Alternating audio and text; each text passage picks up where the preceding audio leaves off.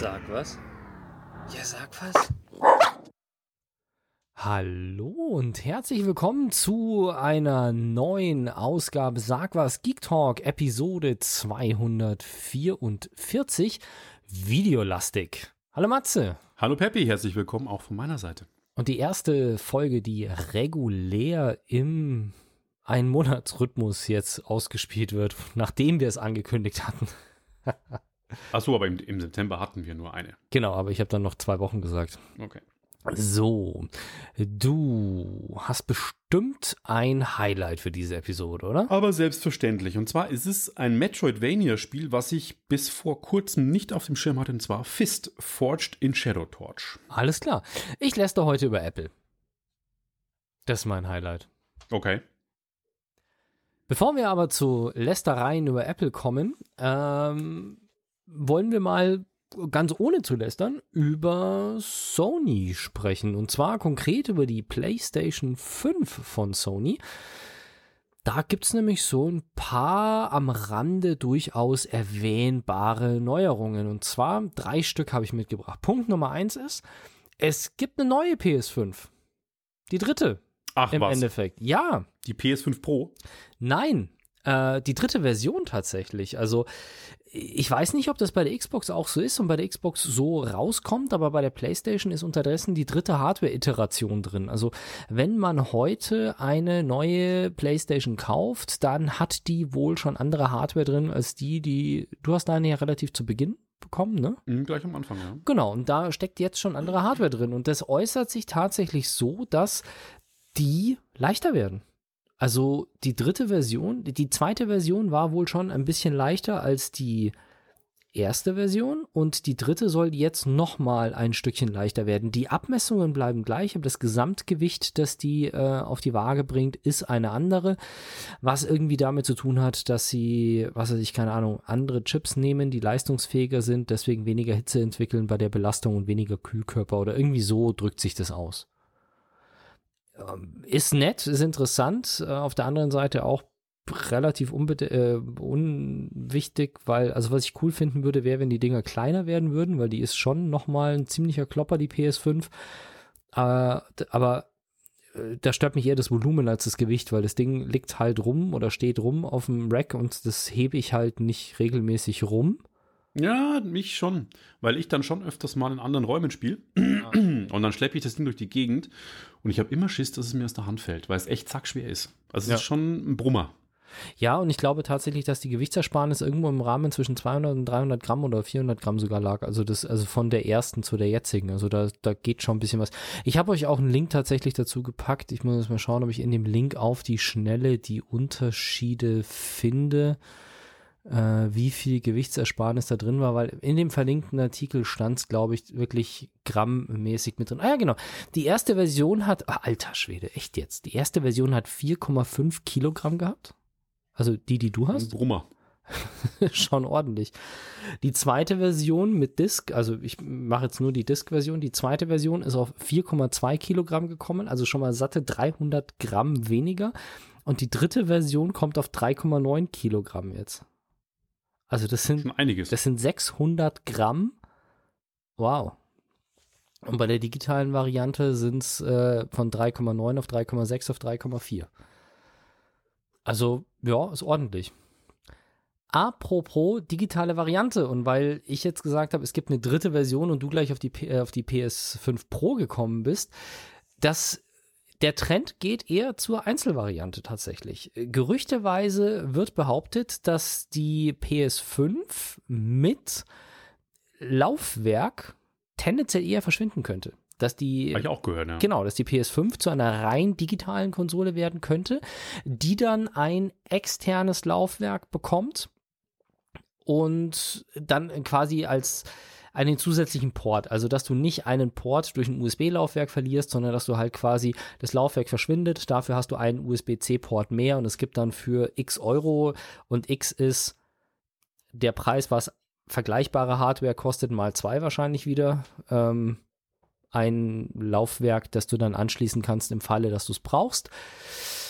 Ich bin hin und her gerissen, weil ich einerseits die physikalischen Medien einfach, ich habe letztes Mal ja wieder den super Deal gemacht, dass äh, du ein Spiel gekauft hast, das du im äh, Ausverkauf abgestaubt hast, hast es mir weiterverkauft und ich habe es dann quasi zu dem Preis, den, nee, stimmt gar nicht. Ich habe es dann quasi mit Gewinn weiterverkauft. Also quasi. Warum bin ich dem Gewinn nicht beteiligt? Du darfst dir nee, es ist so. Es ist tatsächlich, äh, ist es schlimm, wenn ich die Preise sage? Nee. Äh, das war Call of Duty Modern Warfare oder sowas, ne? Quatsch, Vanguard war's. Vanguard, Entschuldigung, genau, Vanguard. Ähm, ich habe es von dir für 15 Euro gekauft und habe es dann gespielt und äh, weil ich sowieso ins Pep gegangen bin, habe ich mir gedacht, ich frage beim GameStop einfach mal nach und der GameStop hat gesagt, du kriegst dafür 14,50 Euro und wenn du es gegen äh, Gutschein eintauscht, kriegst du 17 Euro.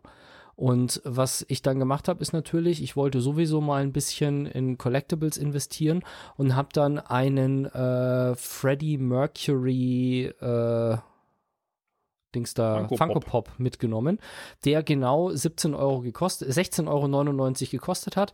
Das heißt, ich habe quasi das Vanguard getauscht gegen einen 16,99 Euro ähm, Funko Pop und habe dann einen Gutschein über einen Cent äh, bekommen auf einer Plastikkarte tatsächlich, von dem ich gesagt habe, er möchte den doch bitte, anstatt ihn mir zu geben, einfach dem nächsten Kunden anrechnen, weil ich nicht mit einer 1 Cent aufgeladenen Gutscheinkarte von ähm, ja. Äh, ja, brauchen wir nicht drüber reden. Genau, also insofern ich weiß Disk-Versionen tatsächlich zu schätzen, vor allem wegen dem Gebrauchtmarkt. Also das ist eigentlich der Hauptgrund, weil ich Spiele halt auch wieder verkaufen kann oder auch gebraucht günstiger kaufen kann.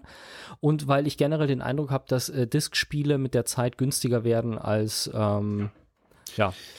Jein. Also manchmal hauen sie es schon relativ schnell, die Digital-Download-Spiele ähm, im Sale günstiger raus, aber grundsätzlich fällt auf längere Sicht, glaube ich, der, der Disk ähm, Wert schneller.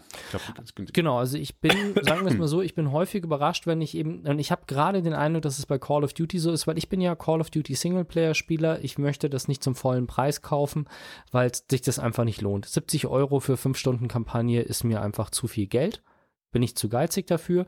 Und wenn ich dann ab und zu mal durch den Saturn laufe und ich sehe irgendwie Call of Duty reduziert von 70 auf 30 Euro und denke mir, cool, wenn es bei 20 ist, dann kaufe ich es und schaue dann so zum Spaß einfach mal digital rein, dann ist digital regelmäßig der digitale Download von Call of Duty 20, 30 Euro teurer als die Disk-Version. Ja.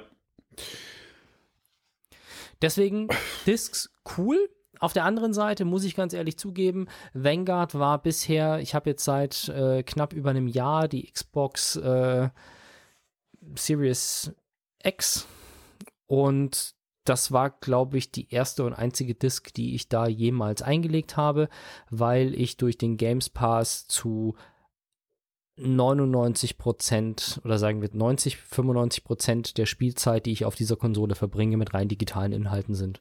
Weil ich so gut wie nichts mehr kaufe, sondern nur noch ähm, die Spiele im Game Pass spiele und das schon viel mehr Spielzeit mir ermöglicht, als ich überhaupt aufwenden kann und will. Insofern, ich bin hin und her gerissen, ich weiß es nicht. Vielleicht ist es gut, Streamlining, Prozess vereinfachen, Konsolen billiger machen, weniger Auswahl. Manchmal, ich finde es nicht dramatisch. Dass es keine Discs mehr gibt dass es keine Disk-Version mehr gibt und man auf ein externes Laufwerk zurückgreifen muss. Also wenn dadurch die Verfügbarkeit, weil ich meine jetzt mal ganz im Ernst, ja, ja, die Konsole ist jetzt, die wird jetzt zwei Jahre alt ja. und sie hat immer noch Lieferengpässe. Also lieber verzichte ich auf die Entscheidungsmöglichkeit, ob ich ein eingebautes Laufwerk habe. Es heißt ja, ist ja nicht der Tod der Disks, sondern es ist lediglich, ich habe eine kleinere Konsole, an die ich ein, ein Laufwerk anschließen muss lieber verzichte ich darauf, damit die mal ihre Produktion in die, in die Gänge bekommen und man die Dinger dann auch wirklich kaufen kann, weil es bringt mir halt nichts, wenn es eine PS5 in zwei Versionen gibt, die ich nicht kaufen kann. Das stimmt. Da gebe ich dir recht, aber für mich als, als Videospielsammler ist es natürlich, ähm, äh, der Trend ist zu den Downloads und digitalen Vertrieb von Spielen und jetzt komme ich nämlich gleich zu einem Rant, der gar nicht geplant ist, aber du hast gerade die Themen so angeschnitten. Ähm, ich finde es halt, ich will die Disk-Version haben, weil bei manchen Spielen will ich einem physisch und ich verkaufe die einfach immer weiter und dann habe ich das halt einfach. Und ich habe es jetzt ja. bei Modern Warfare 2, wir zeichnen heute am 27.10. auf, am 28.10. ist der offizielle Release von Modern Warfare 2. Ich habe es gestern schon bekommen, weil ich bei dem Händler bestellt, ist immer früher verschickt schon. Eins, was mich krass nervt, ist bei der digitalen Geschichte, die Activision gepusht ist, dass sie nämlich bei der, wenn man sich das digital im Store vorbestellt hat, für 12 Euro mehr, das sind fast 16, 17 Prozent mehr als das für ich mir meine Disk-Version bezahlt habe. Im Store kostet es 79,99. Ich habe für die Disk-Version mit Versandkosten 68,50 bezahlt. Das ist schon Das ist ein, eine Ansage, ja. Genau. Aber Activision hat für die Digitalkäufer eben den, den Lock-Modus, dass sie sagen, du kannst eine Woche vorher schon die Kampagne spielen. Digital. Das haben sie freigeschaltet letzten Freitag. Und der Multiplayer startet quasi heute Nacht 0 Uhr. Und da muss ich sagen, das kotzt mich halt so ein bisschen an, dass man da so ein bisschen getriezt wird, eigentlich sich die, die, die digitalen Downloads zu kaufen.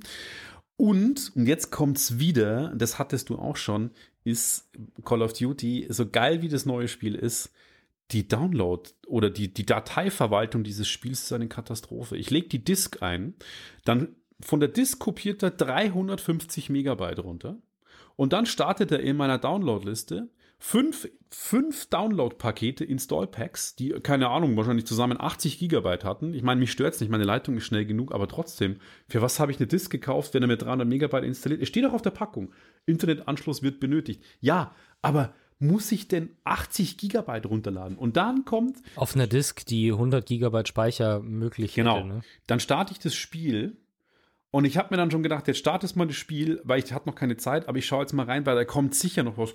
Dann weisen sie mich darauf hin, ja, danke, dass du es gekauft hast und bla. Und du hast jetzt vorab Zugang zur Kampagne, bevor Multiplayer losgeht. Lad jetzt bitte nochmal 18 Gigabyte runter. Ja. Da denke ich, warum lädt das denn nicht gleich runter, wenn ich die Disk einlege? Warum muss ich erst das Spiel starten, die ganzen Logos mir anschauen, mich durch 15 Menüs klicken, die HDR-Einstellungen machen, Soundeinstellungen machen und alle äh, Um Benutzernamen dann angeben? festzustellen, dass du das Singleplayer-Paket nicht genau. geladen hast. Und da muss ich sagen, Activision, es kann nicht so schwer sein. Und ich weiß jetzt schon, ich finde es richtig geil. Es sieht super aus. Es spielt Ja. sich geil. Es, ist, es wird auch Multiplayer-mäßig geil. Aber ich weiß jetzt schon, dass ich wieder fluchen werde, wenn alle zwei Wochen oder vielleicht sogar jede Woche jetzt am Anfang ein Patch kommt, der halt mal 15 Gigabyte hat. Ich will spielen, habe gerade irgendwie 20 Minuten Zeit und muss erstmal warten, wieder 10 Minuten, bis der scheiß Patch installiert ist. Und das ist bei Call of Duty eine Katastrophe seit vier Jahren. Das ist bei der neuen, bei den neuen Generationen, muss man ja wirklich sagen, ich finde es einfach mega geil. Ich habe eine halbe Stunde Zeit, ich schmeiß die Konsole an. Ganz im Ernst, mit der PlayStation 4, wenn ich eine halbe Stunde Zeit gehabt hätte, ich hätte die Konsole nicht mehr angestartet, Ja, ja. Äh, angeschaltet, weil bis ich im Spiel bin, sind zehn Minuten vergangen. Mit Konsole hochfahren, laden.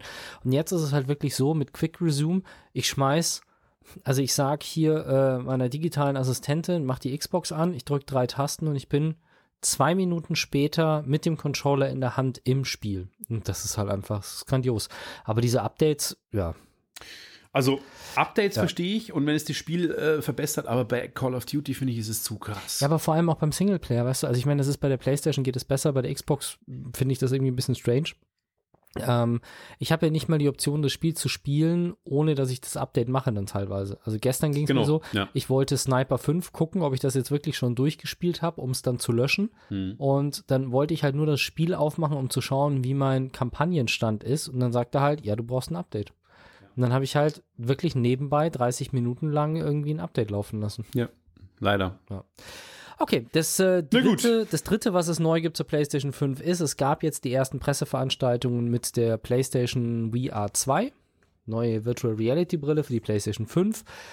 Ähm, kurz zusammengefasst, sie hat immer noch Kabel, aber deutlich weniger Eins, als glaube ich, nur, oder? Hm? Eins nur, oder? ein Kabel, ja.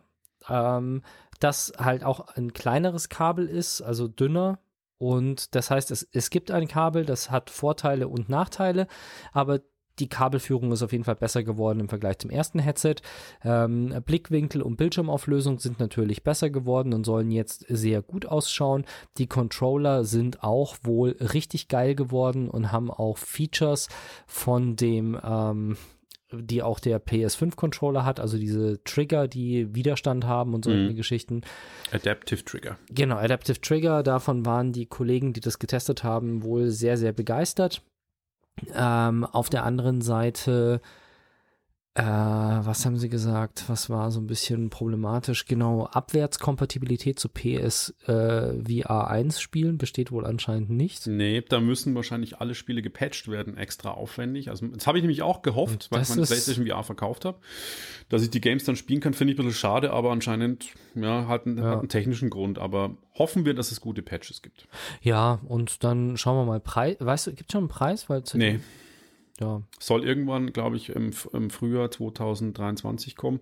Ich fürchte, dass es nur mit der Hardware-Verfügbarkeit genauso katastrophal Und, wird wie mit ähm, PlayStation 5. Was mich, was mich da sehr, sehr positiv überrascht hat, ist, dass die wirklich gesagt haben, es kommt mit den, es gibt ja sowohl von äh, die Galaxy Quest 2 und die ähm, Oculus, war, äh, nee, nicht die, die Galaxy nee, Quest Oculus, 2? Oculus Quest 2 ja, und, und Quest die Vive irgendwas. Es gibt auch eine kleine Version von der Vive, eine Standalone-Version, glaube ich. Mhm. Also sie haben auf jeden Fall gesagt, dass die mit diesen Headsets, die in der zu erwartenden Preisrange liegen, also so in der 500 Euro Größenordnung, 600 Euro, dass die da die PSVR wirklich äh, mit äh, auf, auf Augenhöhe ist und sogar besser ist als oder sehr gut abschneidet im Vergleich zu diesen anderen Brillen was ja bei der ersten PSVR nicht unbedingt der Fall war. Also die erste PSVR war ja, als sie auf den Markt gekommen ist, schon das mit Abstand schlechteste, was du an VR auf dem Markt bekommen hast. Äh, wobei der Vergleich jetzt aber mit der, also erstens mal kostet die Quest 2 nur 400 Euro, aber ähm, der Vergleich hinkt ein bisschen, weil die PlayStation VR 2 ja ohne eine PS5, die dranhängt, gar nichts abspielen kann und die Quest 2 kann ja quasi das, eine Hardware ja. eingebaut hat. Deswegen ist das ein Vergleich also ich habe eine 500 Euro Brille und habe nochmal eine 500 Euro Konsole dahinter, die Grafik berechnet und weitergibt quasi. Oder ich habe eine Quest auf, dem, auf, dem, auf der Birne, die 400 Euro kostet. Das ist ja wohl klar. Du kannst dass dann die Quest PSV aber auch mit Kabel an einen Computer anschließen und dann hast du wieder die Rechenpower des Computers dahinter. Aber da hat sich doch nicht der Preisvergleich drauf bezogen. Der Preisvergleich hat sich auf die Nein, Brille aber bezogen. Von der Bedienung her, was du für Controller mitgeliefert bekommst, von der Displayauflösung, vom Komfort her, so in der Richtung. Ah, okay. Also ich glaube, dass sie es da auf die Art und Weise verglichen haben, genau. Ah, verstehe. Aber genug von der PlayStation und Konsolenfraktion. Ich glaube, das war auch gut. Du hast noch ein Spiel, aber ansonsten hardwaremäßig sind wir, glaube ich, durch für die Episode damit. Also was Konsolenhardware angeht. Äh, und du hast äh, es auf dich genommen, gleich zwei Fantasy-Serien anzuschauen ja. und einen Vergleich für uns zu erstellen. Genau, nachdem wir in der letzten Ausgabe schon äh, einen ähm, Interactive Movie Game Vergleich hatten, dachte ich mir, vergleiche doch jetzt einfach gerade zwei aktuelle Fantasy-Serien, die ziemlich viel Medieninteresse auch auf sich gezogen haben. House of the Dragon, das lang erwartete Prequel zu Game of Thrones und Herr der Ringe, die Ringe, der Ringe der Macht auf Amazon Prime Video. Ähm, erstere Serie gibt es in den USA bei HBO und in Deutschland bei Sky, wie immer. Und äh, die liefen relativ zeitgleich fast an. Ähm, die Game of Thrones Serie, klar, ähm, hat man viel erwartet. Bei Herr der Ringe waren, glaube ich, viele skeptisch. Die ersten Trailer waren bombastisch. Die Produktionskosten bei sagenumwobenen 500 Millionen US-Dollar, was echt eine halbe Milliarde Dollar ist, was echt krass ist. Man sieht man der Serie auch an.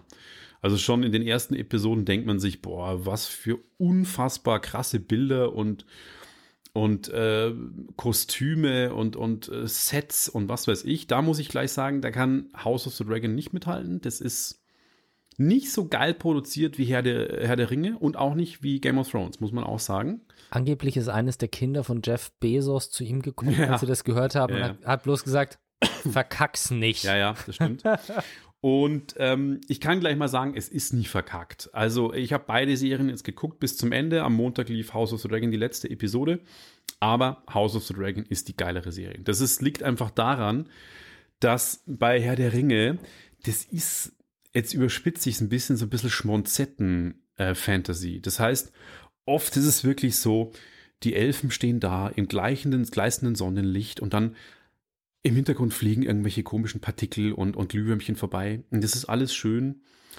Und dann labern die manchmal so Dialoge, wo du sagst, oh, du bist gerade so, ähm, du lehnst dich gerade auf wie der Stein in einem reißenden Fluss. Und dann denkst du dir halt, Alter, jetzt kommt mal wieder klar. Jetzt macht mal gescheite Dialoge. Und es ist halt manchmal dann auch so ein bisschen so, die labern und labern und labern und dann passiert nichts. Am Anfang ist es, aber am Schluss plätschert es vor sich hin, finde ich. Und bei House of the Dragon ist es das Gegenteil. Das steigt meiner Meinung nach zu hart ein. Ich habe mir nach der ersten Folge schon gesagt, boah, HBO, muss ich das denn unbedingt zeigen mit Großaufnahme, dass da eine Geburt schief läuft und der Bauch aufgeschnitten wird? Und muss ich denn zeigen, wie jemanden der Kopf abgetrennt wird? Das ist halt einfach HBO-Provokation galore, wie sie es immer machen, auch bei Band of Brothers schon und Pacific und was weiß ich. Aber es ist, bleibt Gott sei Dank nicht so krass und ähm, sie kommen ein bisschen wieder runter und die Handlung ist wesentlich dichter. Die Handlung spielt über mehrere Jahre versetzt. Das heißt, man sieht manche Charaktere am Anfang im Kindesalter von, von 12 bis 13, am Schluss sind die Erwachsenen, Mitte 30, mhm. haben dann auch schon Kinder. Und es spitzt sich zu zu einem politischen Drama, würde ich sagen, wer jetzt die Thronfolge erreicht, auf den eisernen Thron steigt. Und natürlich kommen Drachen vor, sonst wird es auch nicht House of the Dragon heißen. Ähm, die Drachen sehen geil aus, die Effekte sind, wie schon gesagt, nicht ganz so geil wie bei ähm, Herr der Ringe. Aber ich fand die Geschichte einfach echt packend, die Charaktere und die Schauspieler richtig krass und ein vermeintlicher Antagonist, der, ich kann es nicht spoilern, aber der später ein bisschen auch die Seiten wechselt und einem dann schon ein bisschen näher kommt. Aber das ist so, Damon heißt der, das ist so ein geiler Charakter, wo ich mir echt gedacht habe, er ist fies, aber irgendwie mag man ihn trotzdem. Obwohl er total krasse Sachen macht und fies ist. Und irgendwie denkst du dir, boah, was für ein Arsch. Im nächsten Moment wieder denkst du, ja, recht hat er. Recht hat er, ihm jetzt die Fresse einzuhauen. Gibt es ja bei Game of Thrones so in der Art eigentlich auch, ja. Und äh, ich freue mich sehr, ähm, dass es weitergeht bei beiden Serien. Ich meine, äh, die zweite Staffel von ähm, House of the Dragon ist schon angekündigt. Von Herr der Ringe war von Anfang an bekannt, dass es fünf Staffeln werden. Das heißt, wenn die alle vielleicht zwei Jahre veröffentlicht werden, haben wir noch zehn Jahre auf Amazon Prime, wenn es bis dahin Amazon Prime noch gibt. ähm, die, die Lizenz muss sich lohnen für Amazon, glaube ich, deswegen machen sie das. Äh, ich, ich werde beides weiterschauen, aber mit mehr Eifer und ähm, ja, gespannter bin ich, glaube ich, wie es bei House of the Dragon weitergeht, muss ich leider echt sagen. Lege ich sehr ans Herz. Äh, ja. Ich habe neulich nur kurz auf TikTok so einen Screen-Vergleich gebracht, wo sie gesagt haben, das ist eigentlich die Real-Life-Version von Schreck. Weil es gibt tatsächlich ja, gehört, ja. Screenshots von Schreck, wo äh, Schrecks Freundin, Frau, Prinzessin die gleichen Kleider anhat wie die Hauptdarstellerin von House of the Dragon und auch die ganze Anordnung an der Tafel und bei Reden und so weiter sehr, sehr ähnlich ist. Aber Frage zu den die schlechten Dialogen bei Ringe der Macht. Äh, glaubst du, dass das ein teilweise mit schlechter gemacht wird oder schlimmer gemacht wird, der Effekt durch die Synchronisation oder ich habe Englisch geguckt, beide Serien. Okay, also genau. Ich habe beides okay. auf Englisch geguckt, ähm, weil äh, beides in, nur im Original in Dolby Atmos vorliegt und ich wollte es okay. in Dolby Atmos sehen. Äh, übrigens Applaus an, an Amazon Prime, dass sie es endlich geschafft haben. Neben vor fünf Jahren gab es, glaube ich, die erste Serie und einzige Serie in Dolby Vision, auch HDR. Das war nämlich Jack Ryan damals, die dann komischerweise wieder runtergenommen worden ist in Dolby Vision und bloß noch HDR 10 war. Aber Herr der Ringe ist in bester möglicher Qualität Dolby Vision und Dolby Atmos verfügbar. Und äh, um zurückzukommen, die Synchro war es nicht, weil ich habe beides im Original geguckt. Alles klar. Ja. Ich, wo ich so ein bisschen mich gefragt habe, ob ich das jetzt wirklich richtig verstanden habe, äh, war die Apple-Präsentation von den iPads. Da, da wäre ich sofort mit dem nächsten Rant am Start, ja. Ja, bin ich ja auch. Also ähm, ich habe mich jetzt mit dem ganzen Thema iPad OS 16 nochmal ein bisschen damit beschäftigt, weil iPad OS 16 hat ein paar nette Funktionen, die ich testen wollte, die ich ausprobieren wollte. Tatsächlich ist es so, dass die Files-App mir gerade letzte Woche so ein paar Fehler ausgeworfen hat, die jetzt nach dem Update weg sind. Also größere Dateien von Google Drive aufs iPad rüber kopieren, funktioniert jetzt. Das hat letzte Woche bei mir nicht funktioniert. Okay. Und dann bin ich halt wieder mal drauf gekommen, okay, ich habe mir letztes Jahr letztes Jahr, glaube ich, ja, ein, ein iPad Mini geholt. Also ich habe die neueste Version des iPad Minis und dieses komische Stage Manager funktioniert bei mir halt nicht, kann ich vergessen. Ähm, ich habe jetzt mal geguckt, was ein iPad Mini kostet und bin da auf horrende Summen von über 1000 Euro gekommen für 5G mit 256 Gigabyte. Aber was mir halt aufgefallen ist, ich habe mir die Präsentation angeschaut von dem iPad und es, es ist ja so, es gibt das iPad es gibt das iPad Mini, das lassen wir jetzt komplett außen vor, das ist kleiner. Aber es gibt das iPad, es gibt das iPad Air und es gibt das iPad Pro in zwei Größen. Soweit korrekt, richtig? Äh, ja. Das iPad Pro, ähm, ich hatte die erste Version vom iPad Pro mit dem ersten Stift. Der war fürchterlich. Dann habe ich mir das iPad Pro in der zweiten Version gekauft mit dem Apple Pencil 2, der auch mit meinem iPad Mini funktioniert. Und das funktioniert. Der zweite Pen ist wirklich gut, sehr angenehm, wirklich sehr, sehr schön zu benutzen. Und jetzt bringt Apple, der, also ich habe den Pen, den Pen Version 2 habe ich seit zwei Jahren oder seit zweieinhalb oder so. Nee, länger. Seit Das drei Jahren. Ende 2018 raus. Okay. Also mit dem zweiten Pen. Der Apple Pencil 2 kam Ende 2018 raus und da hast Okay. du ein iPad 11 Air Pro 11 gekauft. Okay. Kurz danach. Jetzt bringt Apple das neue iPad raus. Sie haben einen sehr guten Schritt gemacht und sind auf USB-C gewechselt von diesem bescheuerten Lightning-Anschluss. Das iPad ist jetzt auch kompatibel mit dem Pen, aber nur mit dem Pen der ersten Generation, Ja. der einen, der über Lightning geladen wird. Also du, du ziehst hinten die Kappe ab von dem Pen und steckst ihn quasi in die Ladebuchse des iPads und was sowieso schon immer scheiße war, auf gut Ja, Deutsch gesagt. immer scheiße Weil ausgesehen du hast ein iPad auf dem Tisch liegen, äh, geht gar nicht ums Aussehen, es geht um die Es Gefahr, hängt- dass es halt weg. abbricht. Genau, da steht halt ein Stift aus dem iPad raus, um ihn zu laden. Super fummelig, also einfach scheiße. Und das neue iPad, das 2022 auf den Markt kommt, ist nicht kompatibel mit dem Pencil Version 2, die seit 2018 auf dem Markt ist. Und jetzt nochmal, das iPad hat einen USB-C-Anschluss. Der Pencil hat einen Lightning-Anschluss. Das heißt, wenn du den Light, wenn du den Pencil benutzen möchtest, musst du einen fucking USB-C auf Lightning-Adapter kaufen, damit du das Ding da einstecken kannst. Das hat den Vorteil, dass du dann wahrscheinlich jedes USB-C-Ladegerät nehmen kannst, was USB-C am Ladegerät schon hat. Also wie zum Beispiel die Apple-Ladegeräte oder ich habe auch ein paar davon. Ey, aber das ist doch ein Witz. Also Ja. ich, äh, und dann, ähm, das ist jetzt mir gar nicht aufgefallen, aber das habe ich jetzt schon gelesen. Das neue iPad hat fast den gleichen Formfaktor wie das ähm, iPad Air. Aber die neue Tastatur, die jetzt rausgekommen ist, das, das iPad Air hat den, äh, diesen Multiport, also diesen, diesen kontaktlos Dock-Connector. diesen Dock-Connector. der. Hm. äh, auf der Rückseite und der ist jetzt beim iPad auf die Seite gewandert. Das heißt, du kannst halt, obwohl die Dinger fast das gleiche Gehäuse haben, du kannst, oder sogar das gleiche Gehäuse haben, keine Ahnung, du kannst nichts an Zubehör verwenden und untereinander austauschen, sondern es gibt für das iPad eine günstige Tastatur und es gibt für das iPad Air nur die teurere Tastatur. Und, aber da muss man sagen, dass die günstigere neue jetzt F-Tasten hat, was die als die teurere für iPad Pro und für, für iPad ähm, Air nicht hat.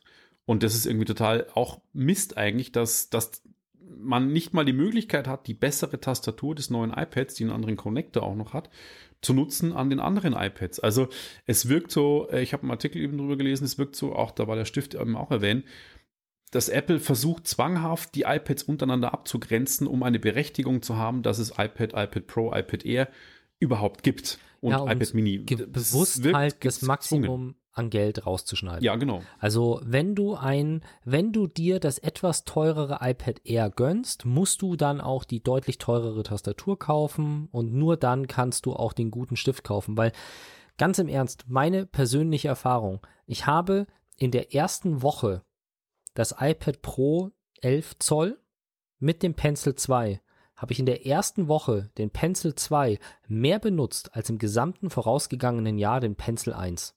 Weil der Pencil 1 war nie da, wenn man ihn gebraucht hat. Der hat sich bei weitem nicht so gut angefühlt. Ja. Du hast immer das Problem, dass ist er geladen, ist er nicht geladen, dann brauchst du ihn und er ist nicht geladen. Und allein diese Tatsache, der Pen hängt oben drauf, der ist magnetisch dran, der ist immer geladen, du nimmst ihn ab, du schreibst, du hängst ihn hin und fertig.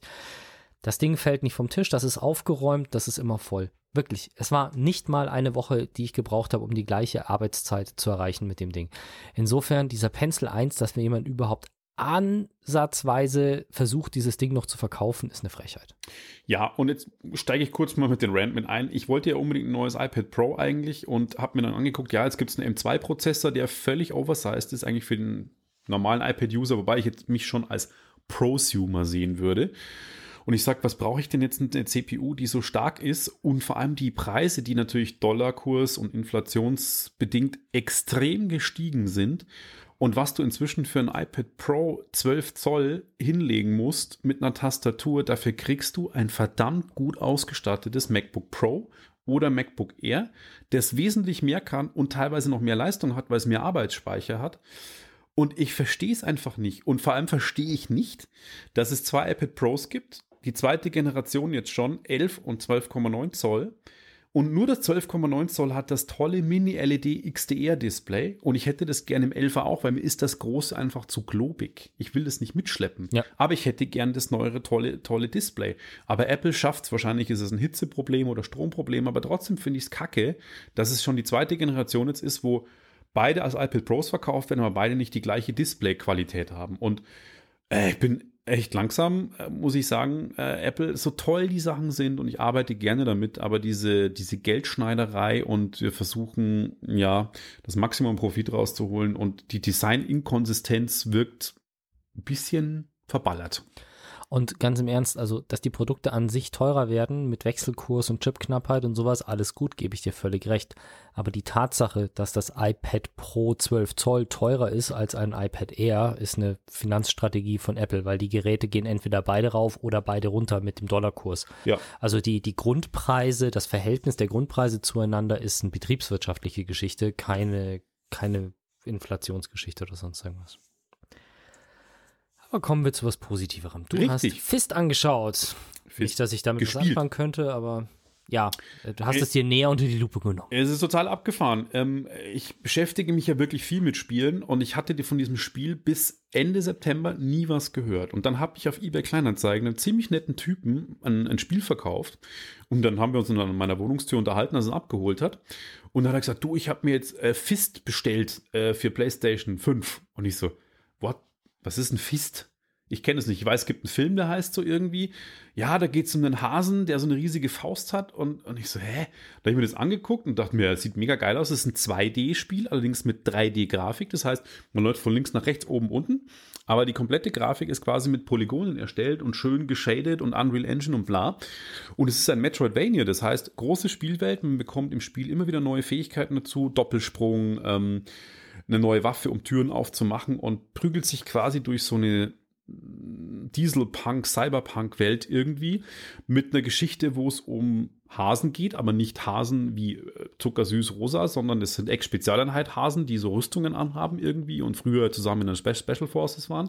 Dann habe ich mir dieses Spiel geholt, gibt es ja PlayStation 4 und PlayStation 5. PlayStation 4-Version übrigens hat ein kostenloses PlayStation 5 Upgrade, also Kosten sparen und PlayStation 4-Version kaufen. ähm, gibt es auch für Windows und Nintendo Switch. Und ich bin mega begeistert. Ich habe es jetzt diese Woche durchgespielt und ähm, war 17, 18 Stunden sehr gut unterhalten. Teilweise richtig knackige Kämpfe gab es. Ähm, manche habe ich wirklich dann 10 Anläufe gebraucht. Man kann den Schwierigkeitsgrad on the fly sofort wechseln, wenn man nicht weiterkommt, was ich auch sehr cool fand. Super Soundtrack, richtig coole Charaktere und Dialoge und super Spielbarkeit. Das äh, ja, hat bei Metacritic auch einen Score von über 81, ähm, also was wirklich auch eine gute Bewertung ist.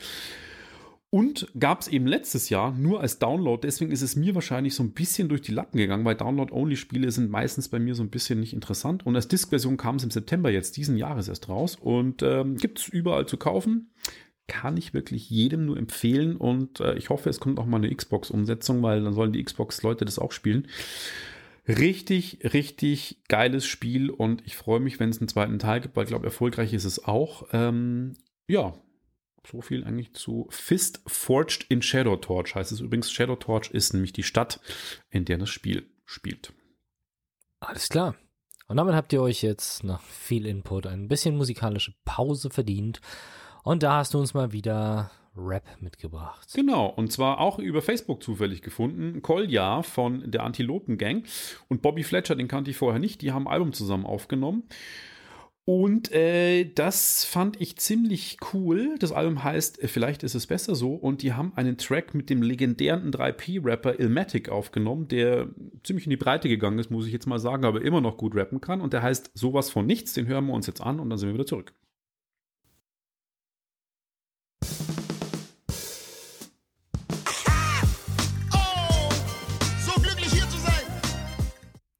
Und da sind wir wieder für euch. Richtig, das war äh, Bobby Fletcher und Kolja mit Ilmatic zusammen. Aus rechtlichen Gründen leider nur im, äh, im Livestream beziehungsweise auf Lora München. Und ich habe es aber in den Show Notes verlinkt. Auf jeden Fall mal ins Album reinhören. Ich fand es ziemlich cool.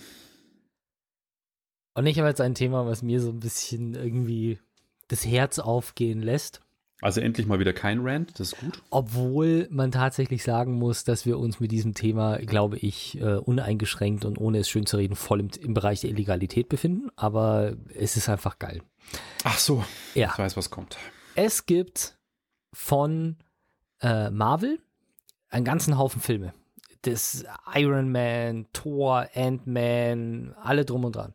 Alles, was ihr so hört. Black Panther. Und die werden ja zusammengefasst zum Marvel Cinematic Universe. Das MCU.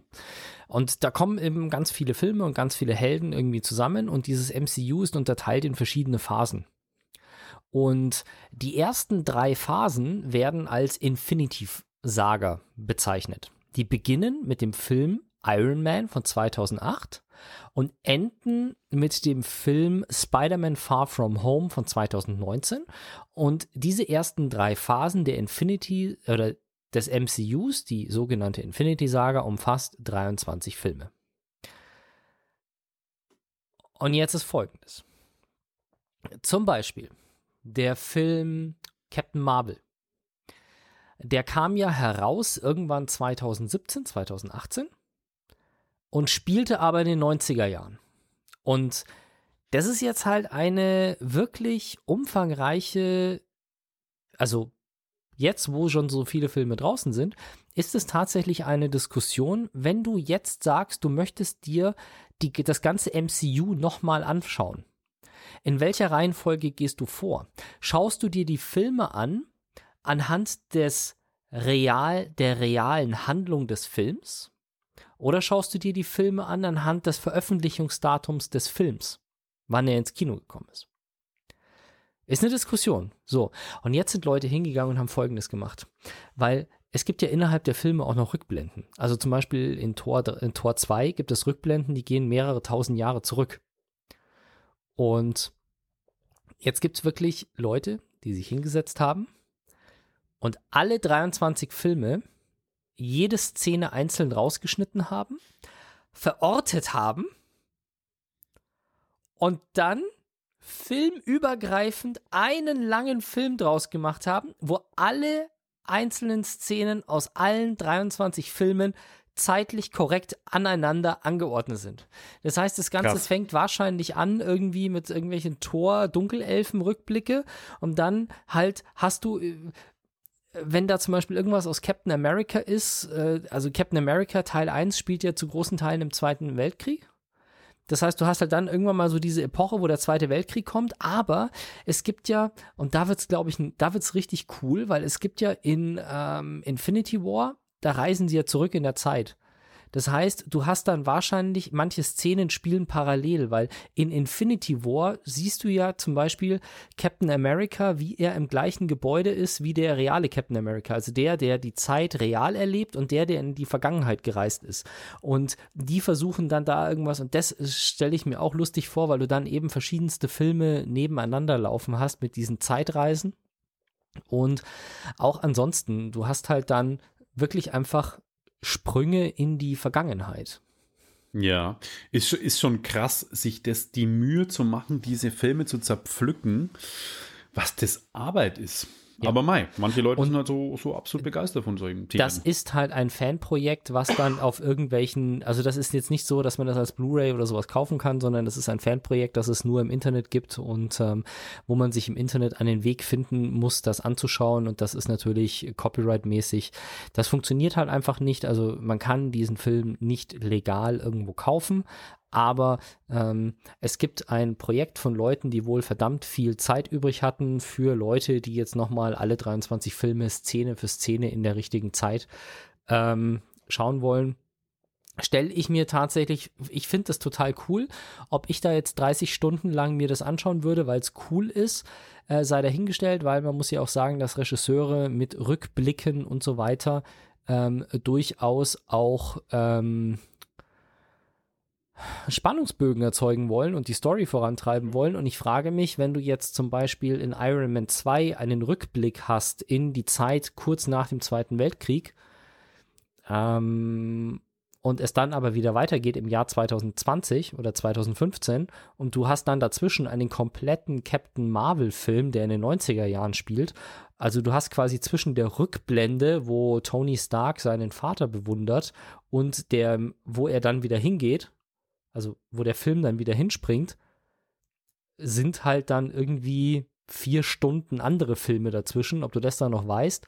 Und vor allem stelle ich es mir dann auch mit Rückblenden grundsätzlich schwierig vor, weil du hast ja dann, du siehst den verträumten Blick, der verträumte Blick endet und die Person geht weiter und du siehst überhaupt nicht, was er jetzt, dass er sich gerade erinnert hat an irgendetwas, was ihm wegen dem Schild in Erinnerung gekommen ist vor 30 Jahren oder so.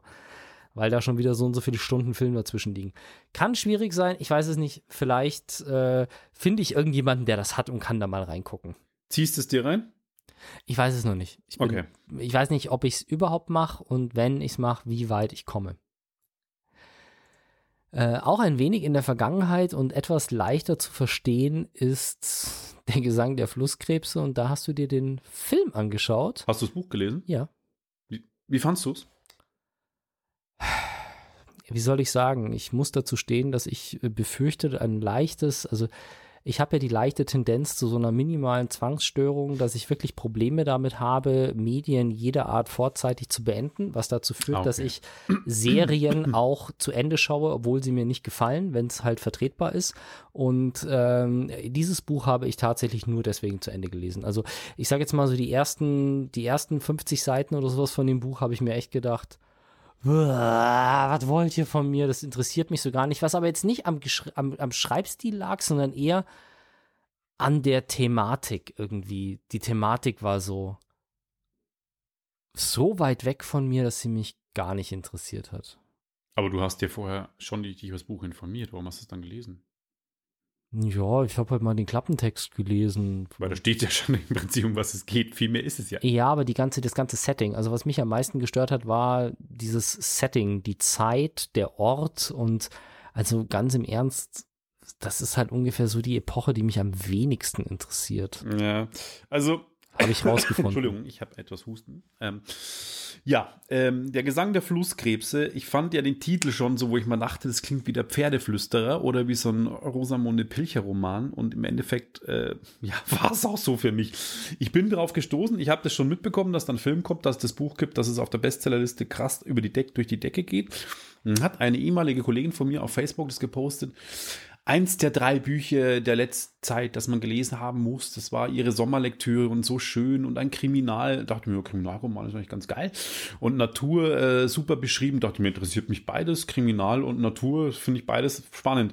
Aber das ist es halt nicht. Ja, also dieser, diesen, diesen Kriminalteil von dem Buch hätten sie, hätte sie sich komplett sparen können. Das also hätte man die Kriminalgeschichte rausgelassen, wäre das Buch deutlich besser gewesen, finde ich. Also es geht um ein junges Mädel, die nennt sich Kia. Man sieht quasi, wie sie aufwächst in den Marshlands von North Carolina im Jahr 1969.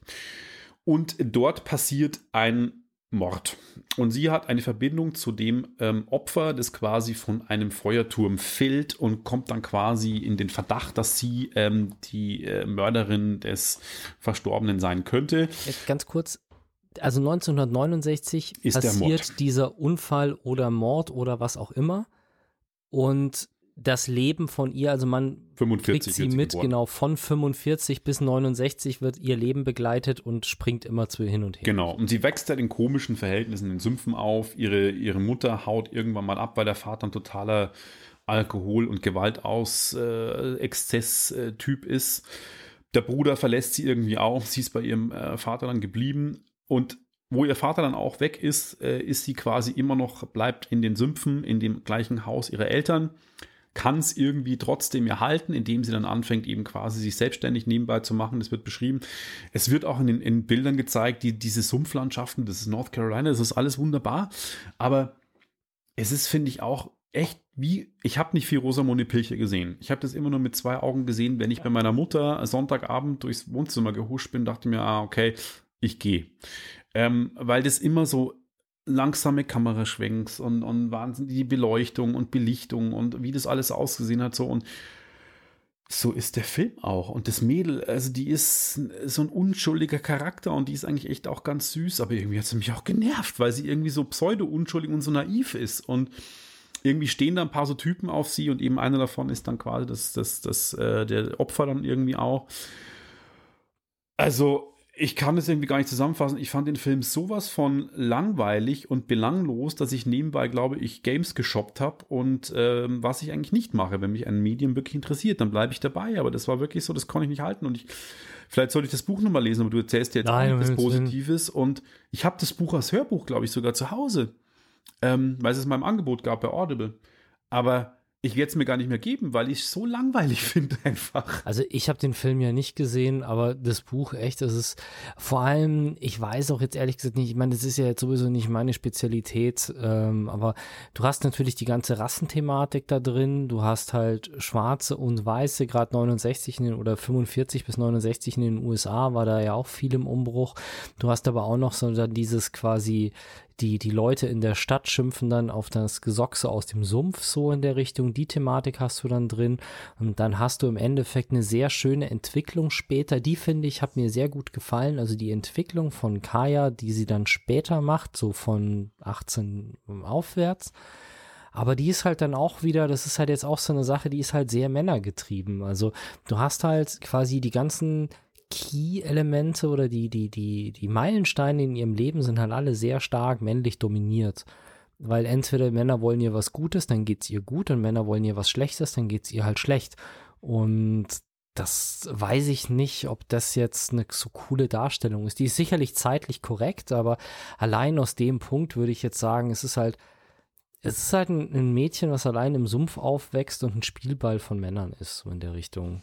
Ich, ich hatte den Eindruck, dass das Buch bzw. der Film eine ähm, nicht äh, an Leute appelliert, die eine nicht erfüllte Liebessehnsucht haben und eine Sehnsucht nach der Natur und äh, zurück zur Natürlichkeit, weil sie ja immer noch in dem Sumpf lebt und ja relativ naturverbunden ist.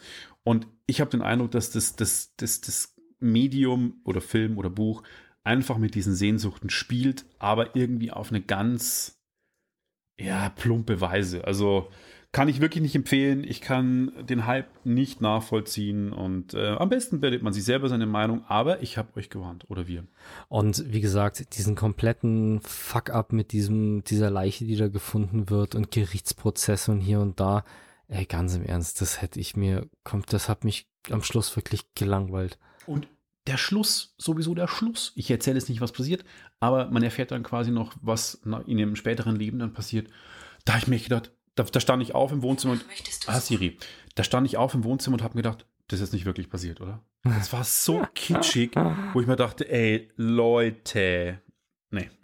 Ja, so. Wir renten heute ziemlich viel. Immer was Positives. Wir haben uns einen Film angeschaut und zwar zusammen. Und zwar, ja, jetzt haltet euch fest, ein Star Wars, ein neuer Teil, den es komplett legal gratis auf YouTube gibt. Mhm. Descendants of Order 66. Ein Fan-Fiction-Projekt von einer Münchner Crew. Die haben 16 Jahre da lang hingedreht. Ich, es spielt quasi zwischen Teil 3 und 4. Jo. Teil 3 war ja die, da spielt ja auch diese, ähm, da, es gibt ja auch die Clone Wars, die, die Serie, die, die animierte Serie, die ist ja auch nach Order 66. Äh, ich sage jetzt mal, wir fassen es kurz, weil wir haben nicht mehr so viel Zeit und ja, du hast noch ein anderes Buch oder ein Thema mit Büchern. Es ist, es ist ein Film, der wirklich komplett von Freiwilligen gemacht worden ist. Die haben als Filmstudenten in München Ach, angefangen. waren das Filmstudenten? ich glaube, die haben im Filmbereich gearbeitet, ja. ich dachte, das waren Laien. Auf jeden Fall waren sie im Studium, als sie angefangen haben. Okay. Ja. Und das Ganze hat sich dann irgendwie so verselbstständigt, dass aus dem Projekt halt dann teilweise ähm, 1000 Leute mitgearbeitet haben in Summe. Die, und die haben Special Effects drin, also wohl fast jede Szene hat irgendwelche kleinen Effekte mit drin und CGI mit drin und die haben gedreht an Orten, also die haben, da sind Aufnahmen drin aus Chile, aus Thailand, aus China, um die Welten zu finden. Also es ist echt krass viel, was da in dieses nicht kommerzielle Projekt reingeflossen ist. Und wie, wie gesagt, Descendants of Order 66. Wir haben es euch auch auf dem Blog zum Podcast verlinkt. Da könnt ihr den YouTube-Kanal euch anschauen und es sind fünf Teile. Genau, fünf, sie haben es in fünf Episoden aufgeteilt. In Summe sind es knapp zwei Stunden, glaube ich, sowas. Und wirklich echt für das, dass sie es nur sich beigebracht haben, selber wahnsinnig cool gemacht. Also klar sieht man manchmal, wenn man hinschaut, die Effekte, die Greenbox und alles. Ja. Und die Dialoge sind nicht ganz toll gesprochen und nachsynchronisiert. Und der Hauptdarsteller, dem hätte ich auch gerne manchmal eine einfach reingewirkt. Aber man muss einfach Respekt sagen und, und Hut ab, dass man sowas, den Atem hat, über 16 Jahre selber sowas zu finanzieren. Und vor allem auf so vielen Kontinenten gedreht. Und ja, Ja. man sieht ab und zu mal, also man sieht ab und zu, ja, manchmal ist wirklich die Beleuchtung cheesy und es schaut einfach nach Effekt aus, aber sie haben sich auch wirklich äh, Mühe gegeben mit der Story und sowas. Also das finde ich cool und auch schaut euch die Making-ofs an. Die haben nämlich zum Beispiel einen kompletten, also einen Haufen der Sternzerstörergänge, in denen die rumlaufen, sind halt wirklich real in der Nähe von München gebaut worden. Also, Also wirklich richtig aufwendige Sets und so. Wir, wir reden einfach weiter über das, wir schieben mein Thema in die nächste Ausgabe. achso, okay. Ähm, es wäre jetzt, wär jetzt blöd, wenn man das einfach so abkürzen würde. Und äh, vielen Dank auch an unseren treuen Hörer Sebastian, der uns sein Heimkino zur Verfügung gestellt hat, obwohl das in keinster Weise ausgenutzt wurde, weil der Film liegt auf YouTube, leider nur in HD vor und auch kein Dolby Atmos und nix. Aber trotzdem danke, dass wir dein Heimkino nutzen durften und uns die, die fünf Episoden reinziehen äh, konnten. Hat, äh, macht natürlich nochmal was anderes her und äh, ich habe mich gut unterhalten gefühlt. Manchmal musste man auch ein bisschen schmunzeln äh, bei manchen Sachen. ja, Aber grundsätzlich und echt ordentlich gemacht. Ich muss auch ganz ehrlich dazu sagen, also weißt du, wenn es ein kommerzieller Film ist, der ewig in der Mache ist, oder sagen wir mal, es ist ein Spiel, was seit zehn Jahren gemacht wird, das gibt es ja auch teilweise solche Projekte, Duke Nukem, was irgendwie 30 Ja, ja. Jahre braucht, bis der zweite Teil rauskommt.